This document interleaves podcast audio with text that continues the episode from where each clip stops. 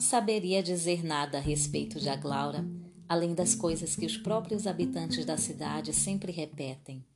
Uma série de virtudes proverbiais, de defeitos igualmente proverbiais, algumas extravagâncias, algumas inflexíveis observâncias às regras.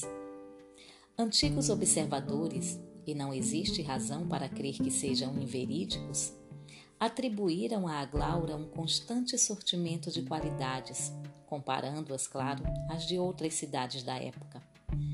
Pode ser que nem a Aglaura que se descreve, nem a Aglaura que se vê tenham mudado muito desde então. Mas o que era estranho tornou-se habitual. Excêntrico, o que se considerava a norma, e as virtudes e os defeitos perderam excelência ou desdouro num ajuste de virtudes e defeitos distribuídos de maneira diferente. Deste modo, nada do que se diz a respeito de Aglaura é verdadeiro. Contudo, permite captar uma imagem sólida e compacta de cidade, enquanto os juízos esparsos de quem vive ali alcançam menor consistência. O resultado é o seguinte: a cidade que dizem possui grande parte do que é necessário para existir, enquanto a cidade que existe em seu lugar existe menos. Portanto, se quisesse descrever a Glaura limitando-me ao que vi e experimentei pessoalmente, deveria dizer que é uma cidade apagada, sem personalidade, colocada ali quase por acaso.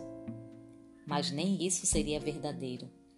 Em certas horas, em certas ruas, surge a suspeita de que ali há algo de inconfundível, de raro, talvez até de magnífico. Sente-se o desejo de descobrir o que é, mas tudo o que se disse sobre a Glaura até agora aprisiona as palavras e obriga a rir em vez de falar.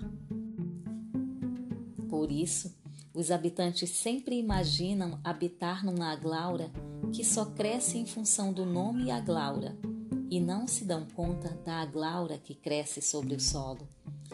E mesmo para mim, que gostaria de conservar as duas cidades distintas na mente, não resta alternativa senão falar de uma delas, porque a lembrança da outra, na ausência de palavras para fixá-la, perdeu-se.